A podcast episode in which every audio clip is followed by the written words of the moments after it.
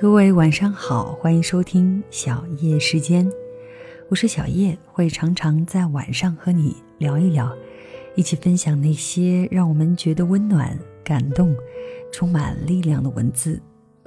那一个表面上锋利敏锐的女汉子，可能会有很多不同的面。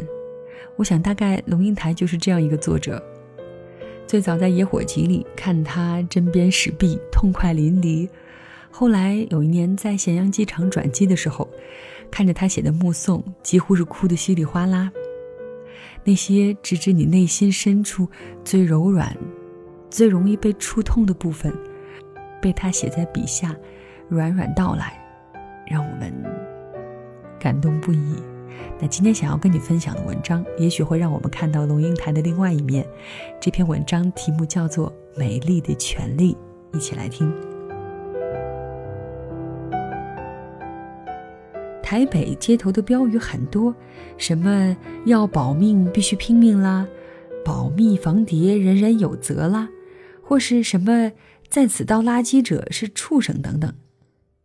这些我都能够理解。有一个到处可见，甚至上了电视的标语，却使我非常困惑：穿着暴露，招蜂引蝶，自取其辱。冬天里，我喜欢穿棉袄，里面再加件厚毛衣，走在街上就像团米包的太胀的粽子。夏天里，我偏爱穿露背又裸肩的洋装，原因很简单：第一，天气太热。第二，我自认双肩圆润丰满是我全身最好看的部分。再说我的背上既没痘子也没疮疤，光滑清爽，我不以它为耻啊。炎炎夏日，撑着一把阳伞，披着一头乌黑的长发，露着光洁的臂膀，让绣花的裙裾在风里飘荡，在人群中姗姗走过，我很快乐，因为觉得自己很美丽。但是你瞪着我裸露的肩膀，呸一声，说我下贱。有人来欺负我，你说我自取其辱。为什么？我喜欢男人，也希望男人喜欢我。早晨出门前，我对着镜子描上口红，为的是使男人觉得我的嘴唇健康柔润。我梳理头发，为的是使男人觉得我秀发如云。可惜我天生一对萝卜腿。要不然我会穿开叉的窄裙，露出优美的腿部线条。所幸我有着丰润挺运的肩膀，所以我穿露肩低背的上衣，希望男人女人都觉得我妩媚动人。你在早晨出门前对着镜子，即使只有三根衰毛，你还是爱怜的理上半天，或许还擦把油使它们定位，不致被风刮乱。你把胡子剃干净，还撒上几滴香水。穿上衬衫之后，你拉长脖子，死命地把一根长长的布条缠在颈子上，打个莫名其妙的结，然后让布条很奇怪地垂在胸前。你每天下这样的苦功，又是为了什么？我不懂的是，既然我不说你有毛病，你为什么说我下贱？且让我解释一下这个标语。穿着暴露，招蜂引蝶，自取其辱。意思就是说，一个女人露出肩背或腿部，使男人产生性的冲动，进而以暴力侵犯这个女人的身体。创造这个标语的人认为，在这种情况之下，错的是女人，她不应该引起男人的性冲动。这个逻辑泄露出了三个心态：第一，女人的身体是肮脏的，所以创标语的人。不能、不愿、也不敢正视女人裸露的肌肤。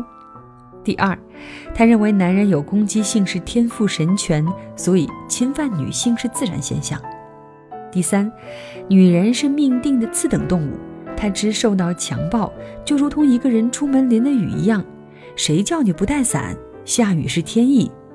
男人强暴女人天经地义，只是你要小心罢了。你不小心是你活该，还能怪天吗？这是什么狗屁逻辑？我的伯父有片果园，他日日夜夜施肥加料、杀虫遮雨。到秋风吹起时，累累的苹果，每一只都以最鲜艳、最饱满的红润出现。路过果园的人，没有一个不驻足观赏而垂涎三尺的。如果有人经不起诱惑闯进园来偷这些果子，你难道还指责这果园不该把果子栽培的这么鲜艳欲滴，说他自取其辱？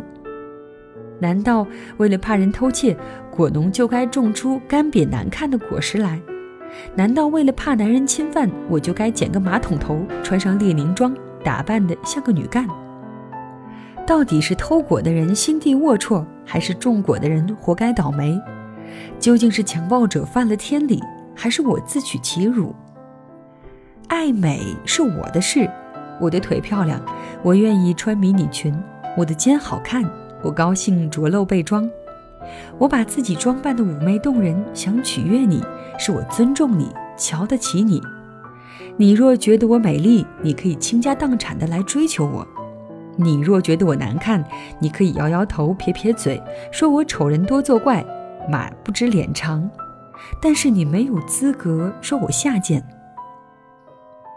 而心地龌龊的男人若侵犯了我，那么他就是可耻可气的罪犯、凶手，和我暴露不暴露没有丝毫的关系。你若还认为我自取其辱，你就该让天下所有的女人都来打你一记耳光，让你醒醒。园里的苹果长得再甜再好，但不是你的，你就不能采撷。我是女人，我有诱惑你的权利，而你有不受诱惑的自由，也有自制的义务。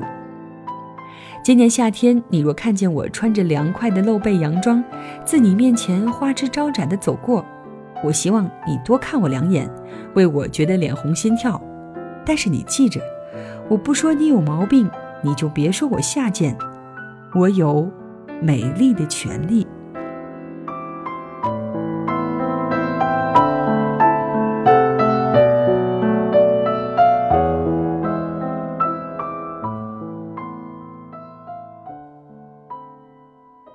好的，以上就是作者龙应台的这篇文章。他的同名新书《美丽的权利》也在二零一六年的一月份正式出版，现在在各大网店都有销售。那感兴趣的话呢，可以买来看一看。那听下来是不是感觉还是有一点辣辣的？不过我倒很喜欢他的这种态度。姑娘们，夏天马上就到了，所以该露哪儿露哪儿，大胆的让自己变得更漂亮吧。谢谢你的收听，我是小叶。欢迎你在喜马拉雅搜索“小叶三二一”，或者在新浪微博找到一丛蓝给我留言。